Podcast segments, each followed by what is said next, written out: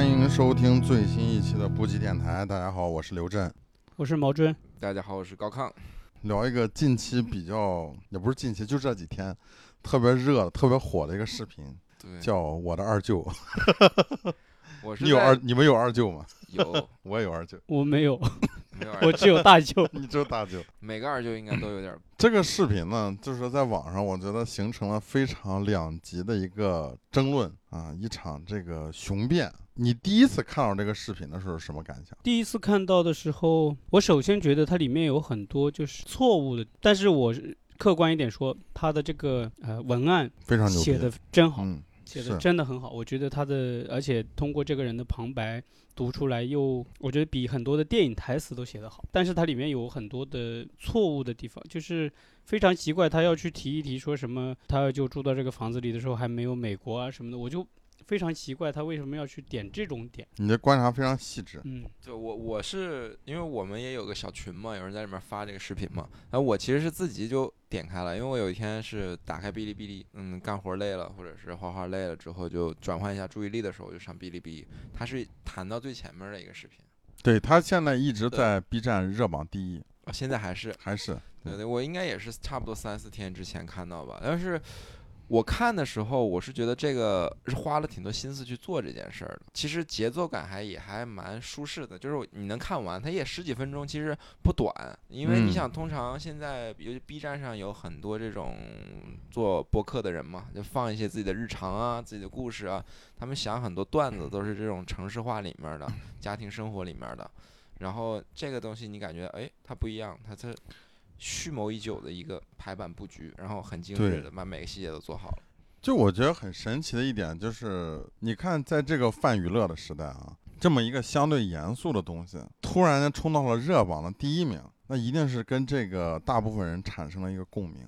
我的感觉是什么呢？我觉得它映射了一种现在这个所谓的这种内卷跟躺平，它从某种角度去剖析的就是。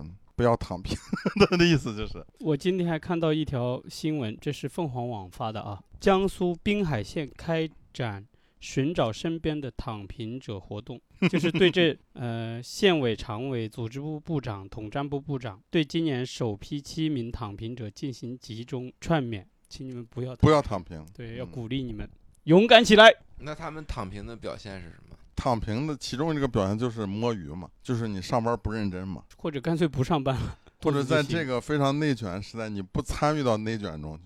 你知道深圳有一个三和大神啊，三和大神嘛，他今天打三天工，他就啊，对，他就上七天网，这种就属于躺平了嘛。那也其实也没平啊，其实我的理解是我我经常听到这个词儿，但我觉得其实是躺不平的。肯定的，我觉得没有绝对的躺平，因为本身他其中提到了一个词儿叫精神内耗，我不知道这个词儿具体学术上它的这个含义是什么，我觉得它应该就是一种消极的生活状态或者精神状态，这个叫就是你在自己消耗自己是吧？这可能就叫内耗，把自己搞得很消极、很郁闷。我觉得精神内耗更多的是一无望吧，没有希望了。对，就是你会觉得你的生活。这辈子你就看到头了嘛？那你基本上就是觉得你每一天去工作，你都会觉得你只是在内耗嘛？我说的这是好好的状态。你有这个精神内耗吗？我当然有啊。那你觉得你看这个片子治愈了你的精神内耗吗？那怎么可能？觉得精神内耗肯定是有一个比较对象嘛，肯定是主客体之间它有一个区分了，它不会说是这是一个整体。我觉得这个是一个观看或者认识的方法。你说我有没有治愈？我觉得通常鸡汤的东西大家看了会笑，当然，但我也不说，很多人可能看了真的很感动，这就是大家有差异嘛。但是我看完这个的时候，我觉得我能。一口气看完了，我其实我觉得有益处的地方肯定是是，对它某 些东西肯定是架构的，让我觉得看着哎还挺舒服的。虽然说价值观咱它到底是不是这回事儿，或者说这个这个二舅是不是真有这个二舅，那我觉得这个我倒没考虑。但是如果你看着里面的一些，你你去看他好的方面，其实我觉得会有一点儿，也有一点儿，它也不能治愈我吧，但是他就觉得还挺挺轻浮的那种感觉。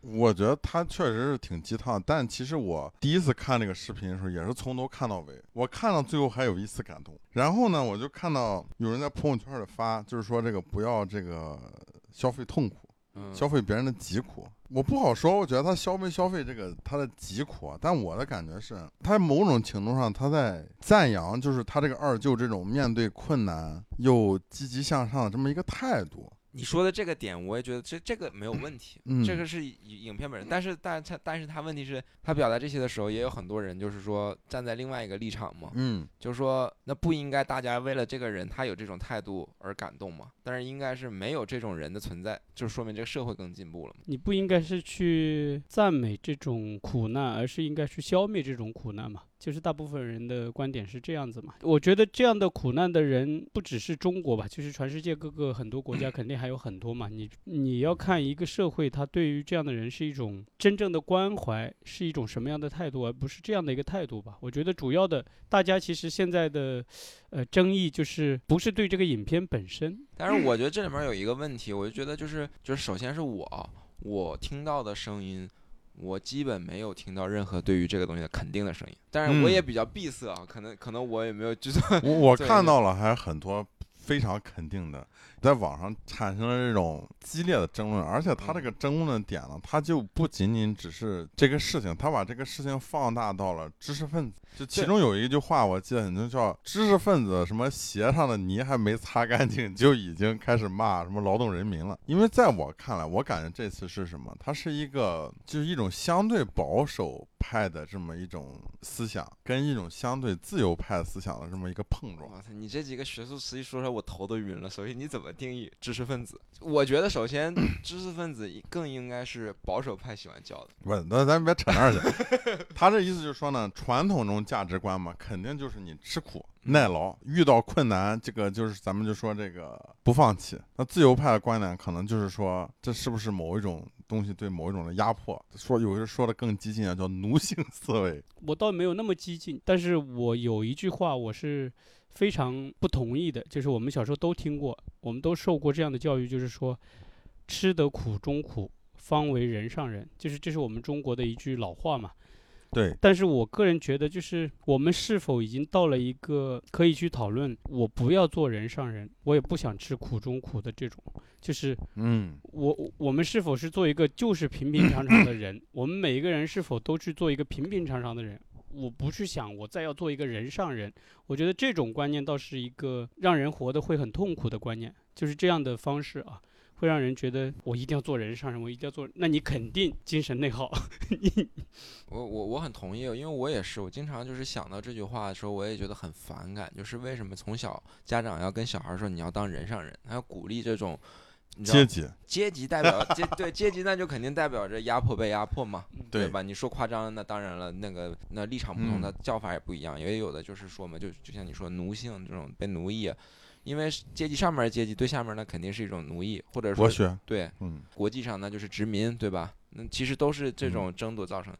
但我我我我是有一个点，我是觉得这个东西里从人道主义啊、人文主义关怀来讲，大家肯定不想看到。但我有时候觉得这个东西真的能够没有吗？我觉得这就是一个我我特别有疑惑的一个点，因为如果说世界上不可能有一种所有人类能够持之以恒的生产和对收获的方式的话，那么压迫会不会存在？那如果压迫存在的话，是不是就一定会有二舅？就是那在你这个语境里面，二舅就是一个接受了这个压迫的一个人，当然，那影片里一直讲这辈子就这样了嘛，我也不要求就认了对，那他可能就跟我们当代这种的，你要自自我创造更大价值这种价值观产生了某种冲突。我倒觉得不冲突对，因为他嗯没办法去创造了，他已经到了这步田地了，他就嗯，但我觉得他更不冲突的是，他其实在创造啊。一般的人遇到这样的情况，然后他就可能生无可恋了，或者说一辈子就浑浑噩噩就过去了。嗯，但是他其实还在用他的智慧啊，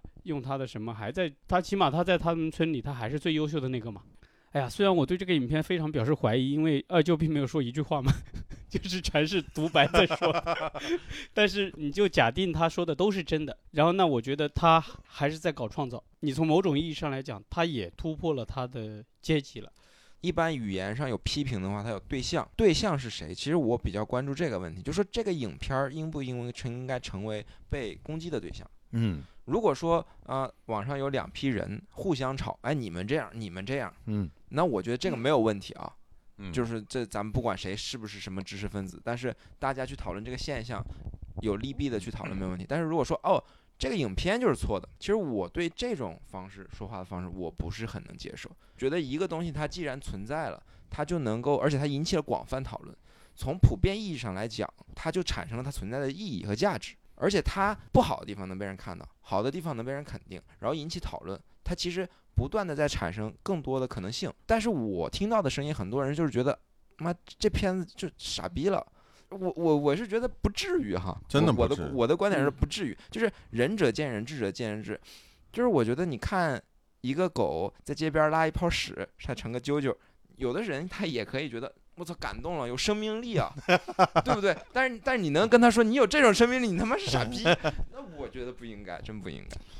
其实这个影片让我想起什么，就是当年罗永浩曾经讲过，就是他在北京准备考试，要去新东方当老师，他就天天看那个成功学。当然我们现在都知道，这成功学就是狗屁，就是鸡汤，嗯，对吧？虚无缥缈鸡汤。但是他他说他每天就看这个，他学不下去了就看这个，学不下去了就看这个。那个东西对他来说就像一个激素一样，激他一下，让他就是能再往前走一步。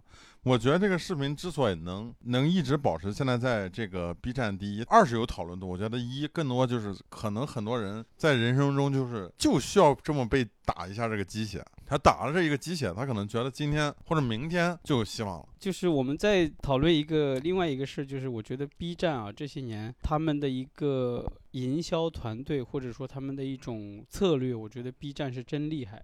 嗯你记得前两年有一条叫后浪，啊、那个是被骂的特别惨。但那个跟这个其实是一个概念的其实是的，但是你不觉得他这个群体变了？啊，对是，但是他的套路是一个，他套路我不能说一个，我忘了那个，但是它是相似。对，但那个视频他之所以被群起而攻之呢，嗯，是因为那个是典型，就是大人说小孩儿，就是相当于突然出现一个人，他就是我啥都懂了，我告诉你这人生你该怎么过，对，那肯定年轻人不所以那一次他做的就是他越来越进步了嘛。就是我觉得作为一个互联网公司，就是 B 站作为一个互联网公司，呃，我能持续不断的去产去生产这种让它能上热点，让它能点击量那么大，还让社会引起讨论，我觉得这一点无疑是对于 B 站来说是最成功的，我觉得非常嗯好。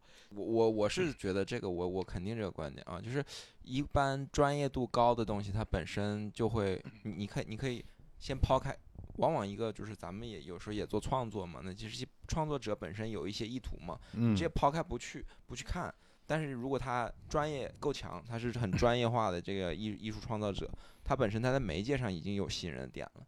所以说是这个影片本身，我觉得它那个节奏感啊，作为一个影片，它还拿捏的挺好的，不是说什么精良的影视大片啊，或者创作手腕儿没有这些但是你感觉他走心了，啊。对，但是嗯其实某种小视频上来讲，这就也算是点到为止了，嗯对吧？我就觉得这，但是我是觉得这种技术化、专业化能够引导人的这种，我我我可能也比较消极啊，但我我觉得首先它是一个 全球化、资本化的产物，它本身不具备很强的人文关怀这个地方输出的能力，因为它的任何一嗯种动机都有可能被怀疑。因为首先，资本本身就是衡量很多问题的一个标杆了。我觉得这个视频有一点我觉得特别好，就是我觉得它激发了大家对某一个社会热点的讨论。你看这个微博还有 B 站，大量人参与到这个讨论中去，而不是说大家一味的在消费一些纯娱乐的东西。因为我觉得大部分，嗯你看你几年了才能看到这么一个视频，对，冲上第一名，说大家有开始讨论这个事儿。我觉得第一个，我觉得大家都是从一个上帝视角看这个二舅他的生活的这个状态，其中很多的问题。先不说他有没有赞扬这个苦难这个事儿，但是谁造成这个苦难，媒体没有去追究这个事情，媒体该去查一查当年为什么出这么个事儿。然后这个二舅也没有拿到残疾证，那是不是媒体该追问一下他为什么没有拿到残疾证？但没有。就是没有人会了解这后面的问题，出现这些问题是谁该为这个事儿负责一下？我我其实想提出一个问题，就是比如说我是一个纪录片导演，战争导演吧，就打个比嗯方，然后我去拍，比如说现在有一场战争，然后我看到一个士兵拿着枪对着一个小孩，他正要开枪，我是应该拿镜头把那个记录下来。报道给全世界，还是应该扑过去制止那个人，或哎呦者是去救那个小姑娘？我所以我觉得他现在所有，你看自由知识分子和两派的现在争论的一个点，其实无非就是他们有一个很重要的点，就是说去拍你二舅，你去拍你二舅，你姥姥都八十多岁，你让他过这么苦，你是不是可以作为一个孙子，作为一个外孙，你是不是可以去对帮他改善生活呢？这是一个抨击的点，就很多人抨击这个拍摄者他妈，说他妈你为什么不管这个东西？对，就为什么是你要救一个残疾人，在照顾一个八十多岁的人？那你的其他的子女呢？你其他的孙子孙女呢？是吧？那我就提出我刚才那个问题，比如说我是一个战地记者，那我的职责，我的正常的工作应该是我会去记录，记录，嗯我真实的记录，我让全世界看到这个战争有多残酷。我把这个，你看，有人拿枪击毙了一个，在我眼皮子底下击毙了一个小孩，嗯，然后我把它报道出去，是不是全世界会起来说你这个事干的不对，是吧？可能制止这一场战争，还是我当场就冲过去把那个小姑娘抱住，像一个英雄一样的？但是我觉得你刚刚举这两个例子有非常大的不一样，因为一个是实地记者。战地记者，他在资源非常有限的情况下，他唯一的能力就是真实的记录眼前的东西。他只有一个相机，对吧？嗯，他也不可能说存在什么 巨大的什么强大剪辑团队。但是我们现在讨论的是一个媒体上面的一个，就是文化消费品，他们都是后网络时代的一个信息。这个东西，我觉得如果说大家把它当成一个真实的东西去讨论，那我觉得是一个很好的智力游戏。就比如说咱们说的，呃，左右两方，嗯，嗯就对着说啊，如果在这种情况下，如果他是真的，这个人他做的这些对，发生这以下的情况，那为什么会出现这些问题？我觉得这是很多练习思辨的一种，就是哲学院学生的游嗯戏。但如果说大家真的觉得我操，这就是真的，那嗯我是觉得啊，人家写文本写的也说不上多么文学吧，但是你就是说还是有他的功夫，强，有他的功夫了，那么他肯定整个从头到尾的逻辑是很清晰的，他就要做的就是这件事儿。他当然他是为了让人们去消费嘛，但是他不可能说真实的就是把他自己的生活暴露出来。我觉得啊，这个生活是他营造的一个景观，而景观才是供人们消费的东西。他真实的生活中可能不存在这样的景观，但是他生活中出现了元素，给他这样的灵感。本身他这个影片也是就是这个所谓的二舅现实生活中的一个裁剪。这个视频尤其抛开很多咱们就说这些理性的讨论的部分哈，只是用感性去 理感受它。其实核心 就是他最后说那句话，就是 叫什么不屈服，遇到困难要上，还要向前看。所有的争论呢啊，他们说有一些没有太大意义的争论，就就说要追问这个后面人这些人的某些人的责任，我觉得没必要。因为我觉得这个不是这个片子核心的一个问题，核心它传递价值观呢，无非就是我刚刚说那个价值观。那很多人呢就会产生对这个价值观的不认同。就是我听到的很多声音，让我觉得有一点儿呃不理解的一个小点是这样的，就是他们表面上看完这个视频很愤怒，让他骂这个影片，但是其实他发表的言论，在我看来是他们肯定了这个影片之后做出了一种情绪化的表达，但是他没有指到他该指的对象，因为他无法指到，所以他就指向了这个影片。我觉得一部分特别人愤怒，是因为他把自己带到了那个语境中去，他把自己就想象成了二舅，他觉得他应该充满了愤怒，可能是一个如果这件事情发生在我身上，对他，比如说他可能是个天天被九九六的，天天被别人被老板压迫，被资本压迫，就是说你还想要我怎么？你还要打残我一根腿，还想让我上班儿？对，对在前面一段他很长铺垫了一个点，就是说他二舅很聪明，是，他二舅是个天才，只是因为这么个事儿，嗯，他的一辈子。我跟你讲一个真实的事，就是这是我是亲身的，就跟这个事儿很像。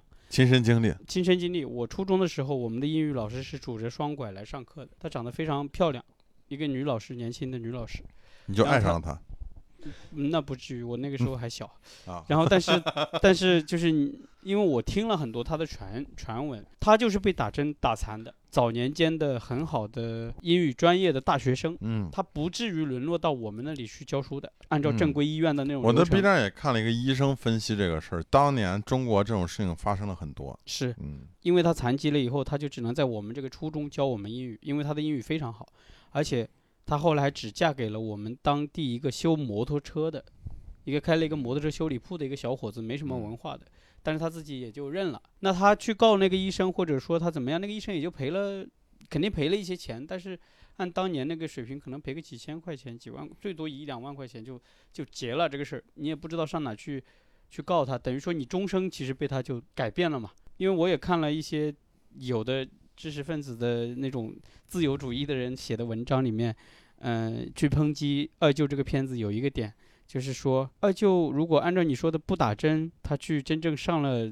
上了大学，在那个年代，他就一定会命运很顺吗？还是那句话，我就觉得今天已经说几次，这个片子它不是一个严肃的艺术片儿，或者不是严肃纪录片儿，纪录片儿，它是一个娱乐片，娱乐片儿，它本来就是为了让大家对茶余饭后的时候能能够稍微有一点儿，还能让你思嗯考一下。我觉得这个点，它着力点其实轻巧的，但是因为这种轻巧不是很多严肃的人爱买这样的东西，我我觉得这个是他倒霉的点，但是他也是他成功的点。对。但其实我觉得还有一个问题，就是如果咱们真的说一一个严肃的创作来讲的话，就像有人会创造出像《活着》这样的东西，那么大家肯定都不希望这样的悲剧嗯，上演在我们身边，对吧？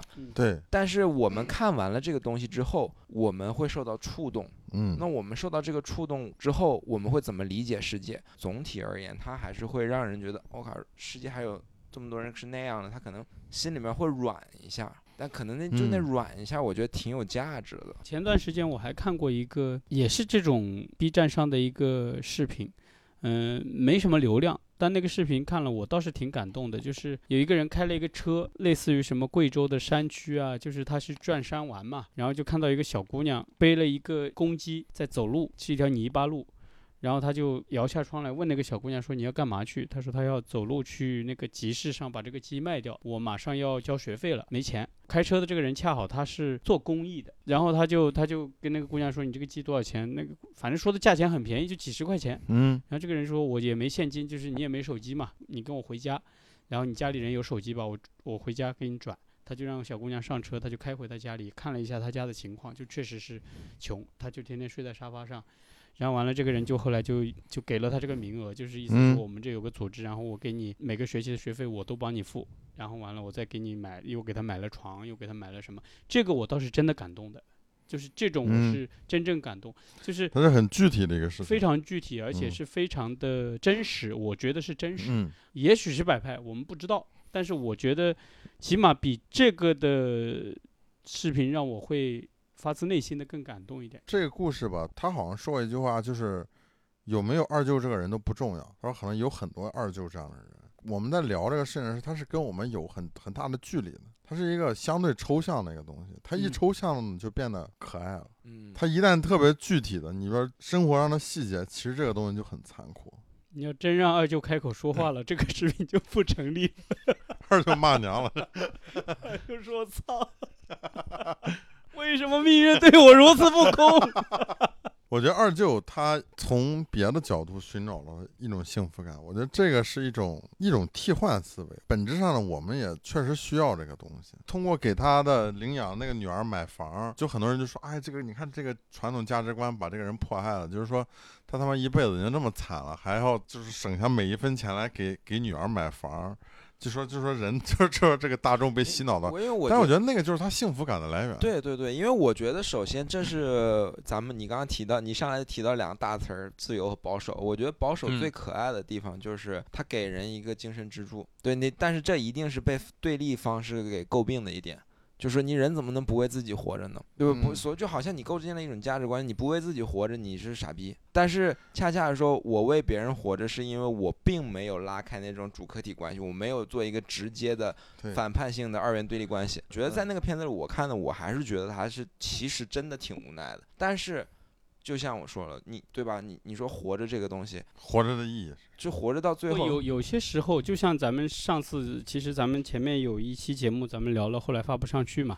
但是那天我跟你聊过一个话题，就是说，你记得疫情的时候，我有时候给你们送东西嘛，我那里不是嗯可以买到东西嘛，嗯然后你们不是封在这里，但是我给你们送东西的时候，我是有一种我有快感的，就是我我被需要嘛，就是嗯这种，就像二舅一样，我被需要，它是有快感的。对，尤其是我作为一个说白了，我还是个残疾人，然后我还被你们那么多人需要，嗯在村里面那么多人是吧？电器坏了，对。他肯定是有他的快感的，这个是毫无疑问的。看到就是微博上有一个最有意思骂这个人，就是说他说就很多人愤怒他的点，他说他有可能是他猜哈，他说他妈的一个残疾人心态竟然比我还好，他就不高兴了。他觉得我是一个健康人，但是我的生活可能受到了各种挤压或者各种不平等对待，我这么绝望。但是你说他他凭什么这么高兴？他凭什么心态这么好？但我觉得首先是这样的啊，我觉得咱们刚刚讨论的看似对立，但其实一点儿也不对立，嗯，因为自己有自己的意志去选择，这个针对的是你对待自己的生命体验和你对待社会性这个概念，嗯这完全不一样。大家去攻击这个视频的点是，大家觉得我操，我们都已经是社畜了，你给我们看这个。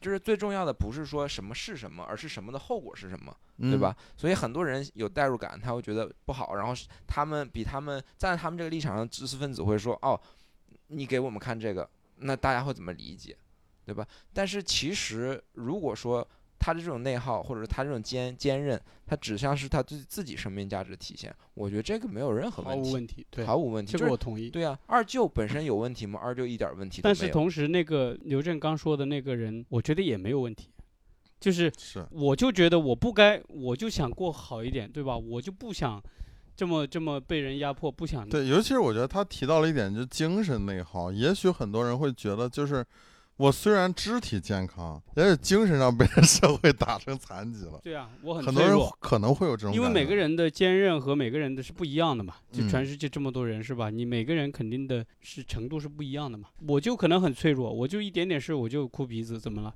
我又没有做什么危害社会或者危害党和国家的事情，是吗？我 我我觉得首先确实是，我就所以这就变成了一件事儿就是一件事儿嘛，就是我我我非常肯定，我觉得人一个人他就是想偷懒儿，他嗯。就是想犯浑，他就是没事儿给别人捣点乱摸鱼，啊，我就想摸这我们如果社会真正能发达，其实应该是满足各式各样这种需求，对。他想干什么他可以这样，但是我我是觉得啊，这里面有一种愤怒感是我特别就是感到浑身打冷冷战的那嗯。种感觉，就是因为我想这样，世界不让我这样。我就得找一个理由说辞，我得骂回去，我就骂这个世界，我骂这个世界我骂不了，因为世界太抽象了，我就骂他妈的更具体的东西。具体如果还是太抽象，就再具体一点，所以它会变成一个很像战争的一个东西的。这种愤怒感，我觉得夹杂在人和人之间还它一方面是一部分人的一个宣泄的一个点，就可能一方面也是就是现在的经济不好等各种原因，我觉得很多人需要这么一个宣泄。这个片子有一个让我觉得很担忧的问题，就是当所有的平台啊，就是如此去把这一部片子推向高潮的、推向热点的那个行为，为什么发达的资本国家一个接一个没落了？因为他嗯们玩呲了，他们倡倡导的这种自由民主导导致他们不能够去殖民了，对吧？我们玩明白了，我们也没玩明白，我们都没玩明白只是现在大家平了，你知道吗？就是因为现在所有人，所有人都是人了，人不是奴隶了，对不对？那所有人都是人，那所有的人命都是一一个档次上的东嗯西，你不能在人种上搞高低贵贱了。那这个东西就会导致所有的人都要逐渐更有人权，但是哪来那么资源那么多资源让这是一个具体的事儿。如果你把它抽出来放到人类上来说，我觉得那个就更抽象了。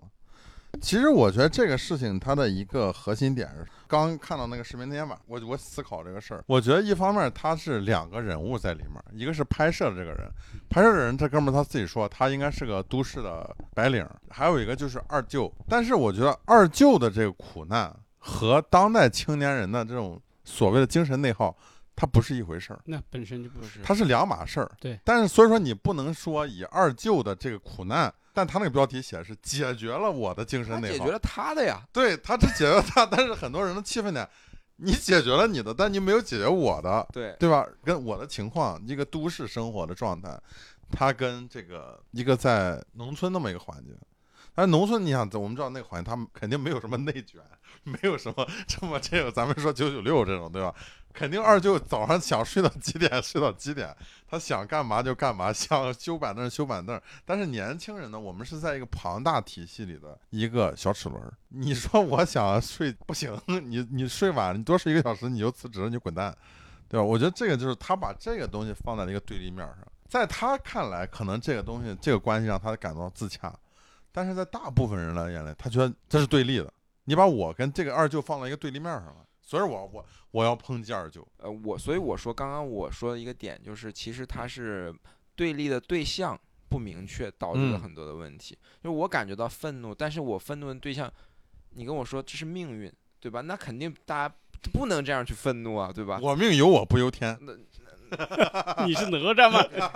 对，所以就是说，这个时候不得不提我们是吧？近代史上非常伟大的一个人物，一棵枣树，另一棵还是枣树的鲁迅先生。你看他写过的鲁迅和闰土，他写过的文章，他不是他跟这个视频拍摄者的角色肯定是不一样的。他嗯是少爷出身，他是公子哥，他当年在绍兴那是达官贵人家啊庭。天天和他妈绍然后完了兴女儿红，嗯，然后后来呢，他吃又辣椒，喝吃干花生，喝绍兴老酒，对就是看天眼论，津津乐道，朝花夕拾。然后，但是他后来你看，他回到故乡，他嗯。再看到他儿时的伙伴，比如说对。闰土、闰土，张杰，呃，不是张杰啊，说串了，这频道串了，对，串了串了。然后，那他所代表的那个角色和这个回去看到二舅的这个人的角色，肯定不是一个角色。他是以一种是吧？我是一个小时候你是为我们家做工的长工的对，他有一点同情的色彩，对，他是完全，你看他写的那个文章里面，他很多的东西，他对故乡的人的那种，他写闰土，闰土也只是代表了全中国可能有很多个闰土啊，无数个闰土呃对，无数个闰土，但是他会把它真正的加入一种人文关怀的那个层面里面，在里嗯面，就是关注这一代人未来怎么办，我们该怎么解决这个对对问题。对对对，我觉得这个可能是更多的，就是这个影片，我们只能当它是一个娱乐片去嗯看。二舅这个影片啊，就是为什么？因为他没有提出来，对对老年人的关怀，他没有提出来解决，他只是、嗯只是感动，只是呃，我被我二舅感动了。他只是提出这个，他没有提出而且他最后好像也号召了，就是说二舅这样过就挺好，对，没毛病他。是村里第二快乐的人，第一快乐的是个傻子。就是，我就觉得这个东西就 对对，这句话我听到的时候让我就觉得有点不舒服。对很不舒服。但我我是觉得，其实也许他说的，你说第一快乐的人是个傻子，这句话其实客观来讲不一定是错的，就是有可能你们我我觉得，我觉得，而且他同时还抨击了那个树先生。啊，对呀、我觉得嗯首先他是这个东西，这个你影这个影片它到底是不是在说真话，还是在借题发挥？找到了素材，哎，我配一段文案，嗯，我来抒发一下我自己的这种文学爱好，以及我还想从这个本来想骗几万个三连，结果把它骗了他妈的几十万，我操！对，那这都有可能。但是我是觉得这里面是否存在他其实表达一种调侃，我觉得完全有可能。这你觉，得他是在调侃？我觉得他的态度是十分、十分、十分暧昧的。嗯，我也觉得有其实，点暧昧。所以我对于这个视频，我压根儿讨厌不起来。但是看他跟我也没关系。聊回周杰，嗯，聊回闰土，闰土，你刚刚也提到一个人物周杰，我看到一个评论，我觉得蛮有意思，我还截图截下来了。千千万万的人歌颂二舅，却没有一个人想变成二舅；千千万万的人唾骂周杰，却个个希望变成周杰。就是最近也是一个热点嘛，但是被二舅给 盖下去了啊。嗯本来是我知道了，周杰太有钱了，他雇这么一个导演拍了这么个片子，把这个热点压下去了。就咱们现在你们两个因为都是高亢，我不知道啊。你是我反高亢，因为很漂泊，他是个吉尔吉普赛人嘛，他可能哪都去过。他就是当代吉林吉普赛人，对，吉林长沙利兹。吉林普赛人。然后你是肯定是在都市长大的嘛，嗯，你没有我小时候也在村里长大过。啊嗯但是我我所知道的就是，在中国现在广大的农村，它其实真正存在一个现象，就是我们说回二舅这个片子里面有一点让我其实挺感动的，就是说村里都是老人，老人其实对于而且他说的几百户老人。对几百户嗯老人，比如说我这个电视机坏了，你让嗯我去镇上修一遍，你让我嗯拉着我怎么拉？我七八十岁是吧？我也不会开车，我也不会骑车什么的，就是嗯，他帮他们修好，帮他们什么，这个是让我很感动的一个点。然后，但是同时让我觉得深有感触的一个点，就是说，现在中国大部分的农村真的是变成了一个，大部分的子女都在城市里面去生活，然后留下了很多的这个孤寡老人在村里这。个我觉得是一个我们这个浩浩荡荡这种城市化的这种进程里面的产生的这种阵痛，是吧？阵痛，也它都不能阵痛，就就算是剧痛嘛，它也得痛着，嗯，就没有，因为我很多无解很多年前看过一本书，就里面讲中国基本几秒钟、几十秒钟我忘了，就有一个村儿就就没了，就是因为年轻人都离开了。但是你说年轻人为什么都离开呢？咱们说现在也有一些，你看 B 站上有一些，我我关注一个频道叫野居青年，他们也是就几个小伙回农村创业去，嗯，也有很多粉丝。说来听来，村儿里就他们几个人。去他他们这种有粉丝是因为因为他做了一个特例嘛，他嗯不是因为他真正回村里去干了啥然后火了嘛，是吧是，我觉得，当然这后面我觉得有一系列的，他是可以推敲的，把最好的资源都安排到了县城里，比县城更好的资源安排到了城市里，就他逼的你。原来村儿里还有学校、学堂什么的，后来都没有，你不离开这村儿，我上小学的那个学，学我上的小学的那个学校就已经没有了，就是已经合并掉了。就是你你现在读书的人少了以后，你只剩十几个学生，嗯你怎么办？你就并到那个更大的那个学校去嘛。对，我我觉得其实这个影片如果能够唤起大家对于这个农村这些孤寡老人的这种一个关切，以此能够成立一个什么基金啊？因为我觉得我们是个人口老龄化的国家，这已经嗯是百分之百确定，而且会越来越快。嗯未来养老肯定是一个大问题。嗯，我觉得这一代在农村的老年人，他也应该也不是最后一代，应该还会有一代或者是半代。嗯，那他们的问题怎么解决？我觉得这个其实大家可以讨论。媒体应该根据这个线路，我觉得是做一些倡导。不是这个事情你，你去讨论与不讨论，你嗯让不让讨论，它迫在眉睫。你现在你说你掩，你去你去掩盖，你去掩盖不了，因为真的有嗯那么多老人的存在，有那么多问题的存在，那你掩盖不了，你你肯定会爆出来的。各个地方就是各个农村啊，是我，因为我自己以前也做过一些项目，是到乡村里面嘛。嗯其实我接触到大部分确实都是老人在家嘛，年轻对你，人都不你在了。参加过很多这种乡建建项目，对，但嗯其实，其实事实上可能跟我网友们理解的不太一样，就是其实大部分老人不是被滞留在那儿，是他选择回去，因为他们都被孩子接出去过，到县城生活是吗？嗯到城对不习惯，不习惯，嗯他就说那那我自己回去生活，所以我我是觉得，首先很多事实情况它是是景观是现象，但是它嗯不是说那么理所应当。我们讲县没有城市发达，乡村没有县发达，嗯但是越不发达，也就代表着有越多的人跟自然连接的可能性。但是城市里面，它往往会倡导一种价值体系、文化体系。哎，你说的这个问题是一个在没有任何病，那天开车的时候听了一本书，就是关于死亡的。他讲日本有一个职业，具体什么职业，因为我开车的时候也没太听清楚。反正就是说日本现在这个老龄化问题特别严重嘛，就是因为很多老人他最后是肯定是生病了嘛，他体能不行了，然后就会身上插满很多管子。但是插满这管子呢，就是你可能会多活一阵子，但是你更痛苦。但是你基本跑不了死亡这个事儿。对，而且他现在日本就出现了这个一个职业，就是这个这个女的发明的。她说这个女的就好像就是五十岁之前就在麦当劳打工，然后她就突然间她父亲的去世，她就讲就是很多现在日本人，就是日本老人，他选择一种自然死亡，他会花钱到一个风景优美的地方，他也不斗争了，不对抗了，他不他就不想插开管，完人生最后一个阶段对，他想体面的。而这个职业呢，他就会抱着这个老人，这个老人呢，最后走的时候就在他怀里走。嗯，哎，那你看看啊，同样的事儿啊，要死就死在你手里。这这个这是个服务行业，但是同样，我我觉得说这话肯定会被骂，不，但是我觉得挺有挺，我也就说嘛，咱们就思辨一下，嗯，为什么中医这么遭骂？为什么？不对，我就我也好奇，我也问为什么，我每天也问为什么。但是其实我是觉得，中医这东西它治不好病，对吧？人们要呃怪它，这个这个一定会遭骂的。对啊对，如果如果中医治不梁上图，如果如果中医治不好病的情况下，人们会骂他，说他妈嗯这玩意儿不管用。西医可以保你三年不死，哎，大家觉得选哪个？这个有用，但是呢，潜台词没说，这三嗯年你得天天在医院躺着，我把你的肠子剖开，我接嗯根塑料管子进去，每天拉屎我要给你打打开水龙头。我是觉得这种听起来是活了，但是活着到底是什么意思？中医为什么要挨骂？